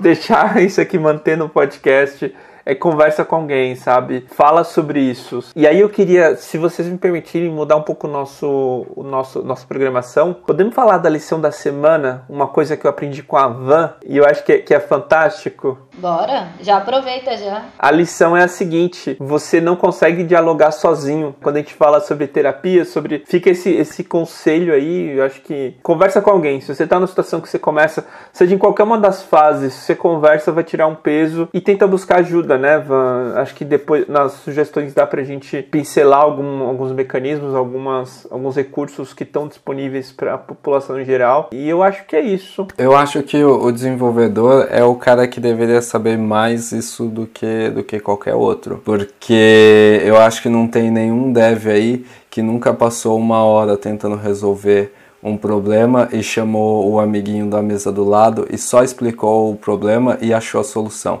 Então, é, muitas vezes é exatamente isso. Você só precisa colocar para fora é, out loud é a sensação de você colocar para fora, expressar e é aquilo que eu estava falando de transmutar o que está passando por dentro, colocar para fora. Pode ser que muita gente não, não queira falar e se expresse por arte ou por outras formas, né? Como a, como a, Van falou é, no, é, ontem, né, no Badic Space, que tem outros tipos, né, não só psicologia e tudo mais, mas, mas é, é algo que a pessoa precisa transmutar isso de alguma, de alguma forma para ela conseguir. E como eu estava falando, os devs têm que saber que quando eles fazem realmente isso, porque eles fazem isso no trabalho. E isso tanto para o trabalho como funciona, funciona para nossa vida pessoal, para os momentos difíceis, colocar essa, isso para fora de alguma forma. Incrível. E? Muito bom. Eu não tenho nem o que acrescentar, de verdade. Eu acho que, que é isso. O, o diálogo ele é muito importante e, e colocar para fora. Para mim é a chave, né? de novo, vou trazer para mim a pessoa, né, Renata? Eu, o meu espaço ali de, de terapia é para me falar, porque quando. É, eu acho que é o único momento que eu paro para me ouvir, né? Porque às vezes a gente está tão acostumado, não sei se você tem um perfil como o meu, né? Às vezes a gente está tão acostumado a falar, falar, falar, e às vezes a gente não está acostumado a se ouvir. A gente ouve os outros, mas a gente não se ouve, né? E, e tem um papel muito importante em nos ouvir, é nos autoconhecer, né? É realmente avançar e aprender e, e saber quanto isso organiza o nosso emocional, né, o que a gente está por dentro. É, isso ouvindo, a gente acabou organizando as ideias, organizando o nosso emocional e adquirindo, e adquirindo mais maturidade sobre nós mesmos. Então, é, é tem um papel fundamental. Bom, gente, dá mais um trecho curso, curto aqui. Eu queria trazer uma lição da semana, que não exatamente da semana, mas essa semana, graças a falar de tudo isso, eu relembrei e fez muito sentido. E acho que é para reforçar uma recomendação. A gente não consegue dialogar sozinho, né? Van, você quer explicar um pouquinho melhor isso? O, da onde motivou e, e, enfim, a parte teórica e esse discurso, para depois a gente comentar ao redor o que, que isso significa pra gente. Tem até um post no Medium lá é, da Badico, né, o Robert Duck, falando um pouquinho sobre a narrativa, o quanto a gente falar é, traz esse contexto, assim, de organização do diálogo, né. Então, às vezes eu atendo as pessoas, elas ficam, tá, tô tentando pôr em ideias aqui, tô tentando fazer um raciocínio lógico, daí eu falo, só fala que o raciocínio lógico vai acontecer, né. A gente vai montando isso externamente. Então, também sinto que isso fala de autoconhecimento, de a gente poder expressar para o outro, a gente está se ouvindo e se autoconhecendo, né? Percebendo as nossas nuances. É, é, muito interessante falar um pouquinho meta do podcast, meta da Badico. Na, nasceu tudo isso por causa de um diálogo entre eu e o Gui, né, Gui? Nasceu porque a gente conversava, a gente se ajudava e, enfim, é muito isso. Não existe Badico, na minha concepção, sem o Gui, sem as visões do Gui, sem os puxão de orelha, a questão de ficar no pé no chão, sabe? Mas essa troca de putz, e, e é muito claro, são visões de mundo que se encontram para fazer um mundo melhor, né? Isso é fantástico, né? O que, que você acha, Gui, disso? Sim, com certeza. Não, eu não tenho muito o que, que adicionar, mas realmente é, é essa visão de mundo que a gente tem junto que, que forma o que a gente tem hoje. Não, não só a gente, né? A Rê, o Dan também, e até, até mesmo o pessoal que está aqui, né? Porque eles dão é, inputs pra gente e é a partir daí que a gente conversa e, e constrói isso junto, né? Sim, com certeza. Não, e uma coisa que é legal, é, o Lucas falando dessa questão do diálogo, que tudo nasceu no diálogo de vocês dois, né? Lucas e Gui, é, já me fez lembrar de como a gente funciona aqui dentro, né? Então, aqui na Badico, é, sempre que possível, a gente tenta deixar a galera em par, né? Sempre tem uma outra pessoa ali para dialogar, para conversar sobre aquela entrega, para às vezes até produzir junto, né? Sempre que possível, nem sempre dá, mas sempre que possível a gente tenta motivar que, que, que tenha aí uma outra pessoa do lado, né? Para que se tenha um diálogo, que se, tenha um, que se tenha uma outra visão, porque se a gente deixa pelo menos duas ou mais pessoas juntas, não vai ser apenas uma perspectiva, como disse a Van, né? Tem uma outra visão, tem uma outra perspectiva, e junto ali entra no bom senso e acrescenta e soma e potencializa as coisas. Acho que essa palavra é muito legal que a gente fala. Toda vez que alguém entra aqui na Badiga, a gente fala, sabe, a pessoa não tá vindo somar, ela tá vendo potencializar o que que a gente tem aqui dentro e o que vai acontecer com ela também, né? Então, isso é muito importante. Isso só vem com, com um diálogo, né? Sozinho a gente pode até alguma coisa, mas junto a gente pode potencialmente mais. Então, acho que o diálogo, pelo menos, me remeteu a isso, sabe? Como a gente trabalha. E isso foi muito da raiz de como nasceu a Badico, né? Gui e Lucas. Então, isso acaba perpetuando né? e ramificando para como a gente funciona é, internamente aqui na Badico. É muito massa isso. Até interessante, durante as coisas é, é engraçado, porque são, são de fato interpretações. Teve uma reunião essa semana em que, a, em que eu falei a minha visão e o Dan passou a dele. Eram completamente opostas e caraca, e, e, e foi muito legal porque a nossa, a nossa atitude foi beleza, vamos achar o meio termo ali, né? Vamos escolher o que, que é o melhor e não é certo ou errado, a gente, pô, vamos juntos, sabe? É uma coisa muito interessante. E eu lembro de várias outras situações onde eu tava enfrentando um, um negócio super complexo. Eu só trago a pessoa, sabe? Que é a história do Robert Duck que a Van trouxe. E eu começo a falar para essa pessoa e, e a solução aparece sabe?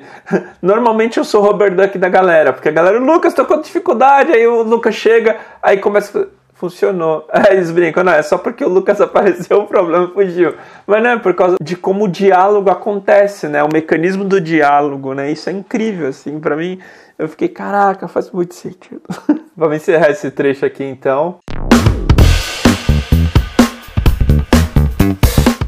Vamos lá. Gente, para o próximo trecho, super rápido, são as indicações. Então a gente falou de algumas coisas aqui, eu vou relembrar. A gente falou sobre o livro Pique, falamos, claro, sobre a Badic Space da Van e as pessoas vão poder assistir a Badic Space da Van, sim. A gente vai colocar no YouTube. É um compromisso. A primeira Badic Space que vai estar disponível no YouTube vai ser da Vanessa. Uhul! Não vai estar, não vai estar toda, já peço perdão. A gente esqueceu de gravar os do, cinco primeiros minutos. Mas a, a, ideia é deixar essa, essa Batik Space disponível as outras também que a gente gravou. É para ser um, é para ser comum. Pô, gravou, a gente vai lá e disponibiliza para ficar aquele arquivo, para ficar aquele histórico daquilo que a gente falou, do conteúdo e ajudar a comunidade também, né?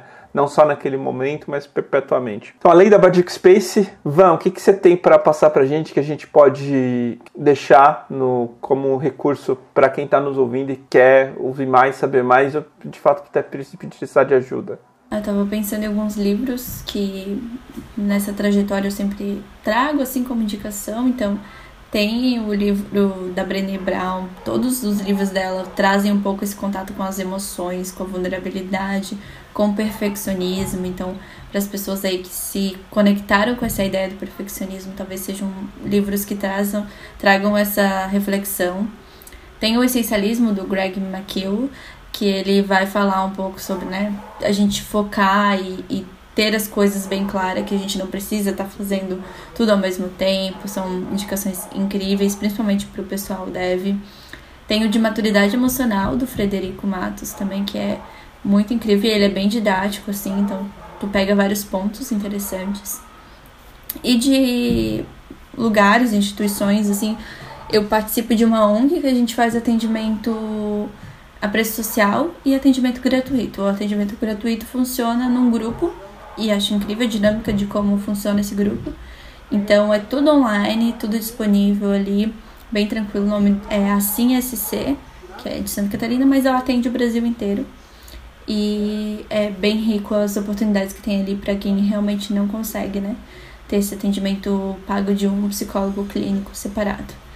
Também tem essa plataforma que eu trouxe ontem na Badic Space, a Zen Club, que ela tem atendimentos mais sociais, então, é tudo online também, é possível fazer atendimento de terapia ali. E para as pessoas que já estão, né, com burnout mais é, instala, instaurado em si, assim, sente que precisa conversar, temos o Centro de Valorização da Vida, o CVV. Então, o número é 188, eles também têm chat, eles têm e-mail, que é para você ligar e conversar com alguém sobre o que você está sentindo, totalmente gratuito. Então, é algo também bem importante aí da, da saúde que a gente tem, né? E claro, tem muitos profissionais que fazem preço social, terapeutas, psicólogos, que é possível a gente tá aí se aproximando desse autoconhecimento, desse diálogo. Incrível, incrível. Eu vou repetir a minha indicação do livro Pique, é só o ponto dele que só existe em inglês, né? Mas é muito interessante. Ele é, ele vai tocar em várias coisas, em vários mecanismos é preventivo, não é nada para quem está sofrendo, né? Mas vai fazer muito sentido para quem já passou e quer não acontecer de novo. E vai reforçar muito aquela ideia. A constância é muito melhor do que o pico e como você pode fazer isso, né? É, enfim, acho, é, acho fantástico. Esse livro para mim foi um divisor de águas nesse sentido. Eu, eu caraca, explodiu assim de fato a cabeça. É, vocês têm alguma, Gui? Ah, eu vou indicar, como eu sempre indico, as redes sociais da Badico, principalmente o nosso LinkedIn, porque lá vocês não vão ver apenas conteúdos com relação à tecnologia, mas a Vanessa ela colabora com vários artigos, né, que são bem importantes, que falam sobre esses assuntos, não só burnout, autoconhecimento, diálogo, então, tudo relacionado é, a, é realmente esse vínculo que ela acaba tendo com a Badico é, traz muitos insights para ela e ela acaba compartilhando ali nas redes sociais com a gente através de artigos, posts. Então, acompanhe o nosso LinkedIn, vai ter o link dele aí então na descrição né, do podcast. Então acompanhe, porque você vai estar mais próximo da gente, ali você também vai estar próximo das redes sociais da Vanessa, né, que é psicóloga, e ali com certeza vai ter bastante indicações aí para você com relação a vários assuntos e temas relacionados aí à saúde psicológica e emocional. Eu não tenho muitas indicações de livros ou outros artigos, mas eu, eu vou indicar duas coisas. Primeiro, diálogo, que a gente conversou o tempo todo aqui. Então. Por último, eu queria deixar também relembrar ah, o Instagram da Vanessa, que é incrível, né? A Psicovan, que dá umas dicas, esse, essa, essa lição da semana sobre você não conversa sozinho, você não dialoga sozinho, veio da, do Instagram dela. Eu acho até, inclusive, que eu, eu printei e mandei para ela, comentei logo isso. Eu falei, caraca, não faz é, muito sentido. Então, acompanhe, acho que dá para tirar insights. E, por última dica, vá devagar. Mesmo que você esteja com um grande problema, aos pouquinhos, sabe? E aí eu vou usar um. Não sei, eu não lembro se eu citei esse termo nesse episódio, nos episódios anteriores, é, mas para mim faz muito sentido. 1% cada dia. Porque ao longo de, de, de, um ano você não vai ter 360, 350%. Não, vai ser muito maior isso e vai ser muito mais valioso do que você tentar fazer 10% todo dia e isso não ser, não ser gerenciável. Então, vai aos pouquinhos. Vai participando de um grupo lá do Assim SC, talvez, vai conhecendo, buscando alguma alternativa social e tal, se você não puder pagar, vai se conhecendo um pouquinho mais e tal, então vai aos pouquinhos. Acho que quando nem nada vai ser resolvido no tipo dia, sabe? E começa a conversar, né? Começa a dialogar, como a Van, a Van disse. Gente, para a parte final, estamos acabando. Yeah! Tudo que a gente faz na Badico, a gente tenta sempre seguir essa regra um pouquinho melhor, cada vez mais. E para isso a gente tem alguns frameworks, tem uns mais complicados que, outro, que outros. A gente está usando aqui um framework muito simples que é simplesmente responder três perguntas: que bom, que pena e que tal. Por exemplo, que bom que temos a Vanessa hoje, ou que pena que a gente atrasou gravar tudo isso, gravar esse podcast, enfim. É, mas respondendo essas perguntas, a gente vai tirar insights, entender o que tá bom, que a gente pode reforçar e talvez melhorar, com certeza melhorar pontos. Então, várias práticas que a gente faz aqui hoje veio de, desse, desse, desse framework. Então, Gui, você faz a primeira, que você é o mais chorão de todos. Que bom que o Lucas teve essa, essa experiência no passado e, e hoje a gente pode proporcionar para a galera uma psicóloga assim no, no time que pode auxiliar o nosso time. A gente vê isso, na verdade, até na maturidade mesmo do time. Isso é bem legal. O meu que tal, ele seria. Eu, eu tava tentando aqui procurar a palavra, eu ainda não, não descobri qual é a palavra correta por favor, é, me ajudem na palavra. É, seria que tal a gente começar a, a, desconstruir essa, esse mito em relação ao, ao psicólogo, que eu acho bem importante e acho que foi algo também para mim, assim, eu já fui várias vezes em psicólogo, mas toda vez que eu sinto que eu necessito, eu ainda tenho aquela resistência. É, eu acho que é uma questão mesmo cultural. Eu acho que o, o, meu que tal seria a partir daí e a gente ajudar assim um ao outro é, para gerar essa desconstrução assim na, na, nossa sociedade, principalmente a brasileira que tem vários paradigmas, vários preconceitos. E, e eu acho o, o, meu, o meu que pena é, também é na mesma linha, né? Mas é que pena ainda que hoje é, falar sobre psicólogo ou falar coisas assim, as pessoas ainda têm esse preconceito e falar ah, é coisa de doido ou, ou é, essas eles não veem a necessidade, como a Vanessa falou no começo, né? Ele, a pessoa quer que você vai se tratar, mas quando você vai psicólogo elas ficam meio é, do tipo ah não era para tanto, é, então é, meu que pena seria isso. Quer ir agora, velho? Uhum. Bom, fiquei pensando no que bom que a gente pode falar sobre esse assunto e tenham empresas que estão focadas em falar e dar espaço para a saúde mental. Acho que é muito importante a gente estar tá ampliando isso. É, esse espaço também para os devs poderem se posicionar das suas dores, das suas angústias, né, das suas dificuldades. Acho que o meu que pena fica pensando o quanto as pessoas tiveram que passar por situações assim, serem sufocadas e para chegar nesse momento de podermos começar a falar sobre isso. Então, por mais que a gente entenda essa construção, é muito triste pensar que muitas pessoas adoeceram, morreram e viveram situações assim tão fortes, né? Inclusive devs. Então, acho que é um, é um pena muito grande. E o que tal, eu fiquei pensando no 1%, assim, que tal a gente fazer 1% cada dia para ampliar esse diálogo, né? Sobre os tabus psicológicos, sobre as questões que estão guardadas no nosso obscuro, assim, e que ninguém pode ver, enfim, são reflexões. E? Vamos lá. Que bom Eu tenho que dizer que o que bom, que bom que a gente tem uma, o privilégio de ter uma psicóloga na Badico, né? Para mim isso é um privilégio imenso. Como eu falei, eu nunca tive psicóloga. Então, que bom a gente ter o privilégio de ter uma psicóloga à disposição e que a gente venha aproveitar isso da melhor forma possível. É, e que bom que, tendo ela na Badico, não só está ajudando a gente internamente, mas a gente está conseguindo compartilhar com a comunidade né, aprendizados que a gente está tendo nessa relação né, de empresa com psicólogo e colaborador. Então, eu, eu acho que o que bom é isso, né? Que bom que a gente está trazendo algo, está contribuindo de alguma forma com a comunidade, aí, com tudo que a gente está aprendendo e tudo mais. Que pena que ainda tem muitas empresas que ainda estão focadas na questão do, da produtividade, da entrega, do resultado e estão deixando de olhar para os profissionais como seres humanos, sabe? Estão deixando de olhar para as pessoas é, de forma a se preocupar com vários pilares, como a gente citou aqui no podcast, né? Não é só o profissional e o que ele precisa entregar, mas como que ele está com relação a isso, né? Ele precisa se ter é um acompanhamento, ele precisa de capacitação, mentoria, ele precisa de alguém para cuidar da saúde dele, mental e emocional.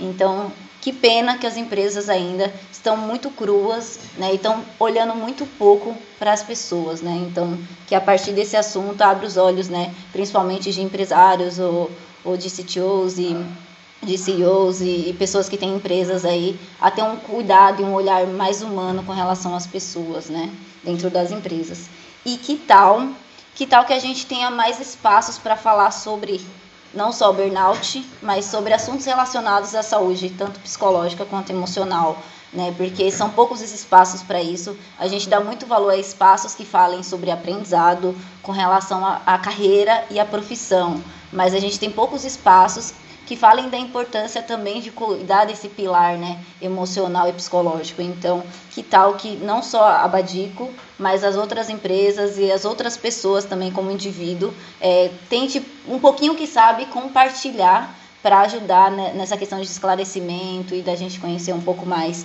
o âmbito é, emocional e psicológico aí que pode contribuir para o nosso crescimento de autoconhecimento e, e, e, tudo mais. Lucas? Bom, meu, que bom, que bom que a gente conseguiu não só ter a Vanessa, mas a gente ter esses papos, ter esses insights que ela nos entrega ao pouquinho, tanto nas redes sociais quanto estando com a gente, sabe? Eu acho que aprendemos muito aquela coisa, sabe, de um pouquinho a gente está cada vez mais aprendendo.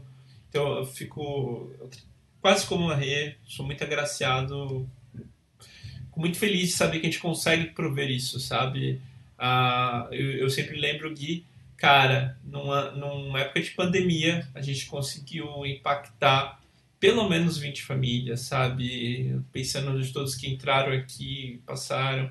É, e eu fico muito feliz disso, sabe? Eu acho isso algo fantástico.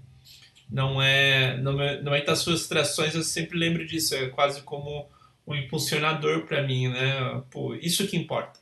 Pô, tudo dando errado, isso que importa. A gente está ajudando pelo menos 20 famílias aí. É, então, para mim, faz muito. É, não tem bem maior, sabe, do que isso. Ah, o que pena é, que pena metalinguístico que gente demorou gravar e que estamos quase um mês sem podcast novo para os nossos ouvintes. É, mas o que tal é a gente voltar com a Van de novo, voltar a falar sobre esses temas. Eu acho que pode ser um tema recorrente, a Van ser recorrente aqui para falarmos sobre isso.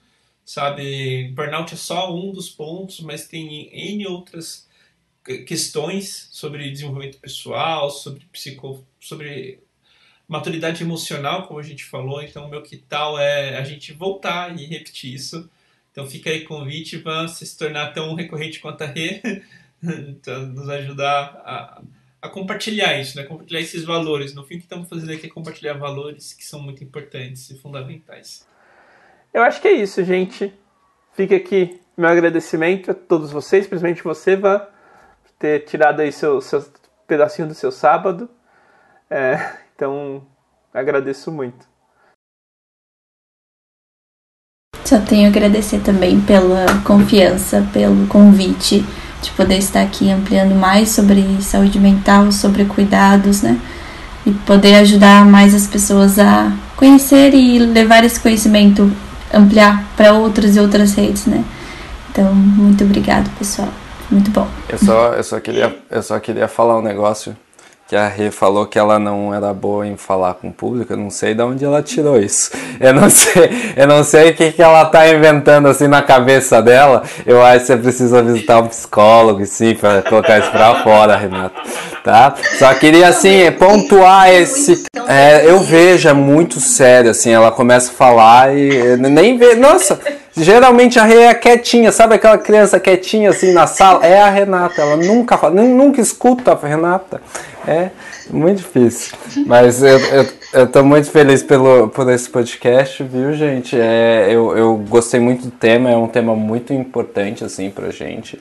E não só pra gente, pra, pra todo mundo, eu acho que tá escutando aqui, é, levar esse assunto a sério e correr atrás para saber o que pode fazer, poder saber se analisar. Ah, o, o, acho que o, como a Vanessa falou, o maior ponto é o autoconhecimento, então saber se é o momento, se não é, é saber como você se sente, né? Então, é, para mim, para mim seria isso como mensagem final. É, muito obrigado por todos por participar e todos por escutarem. Faço das palavras do Gui, as minhas, muito obrigado e até a próxima. Até, a próxima, até mais. gente. Tchau, tchau.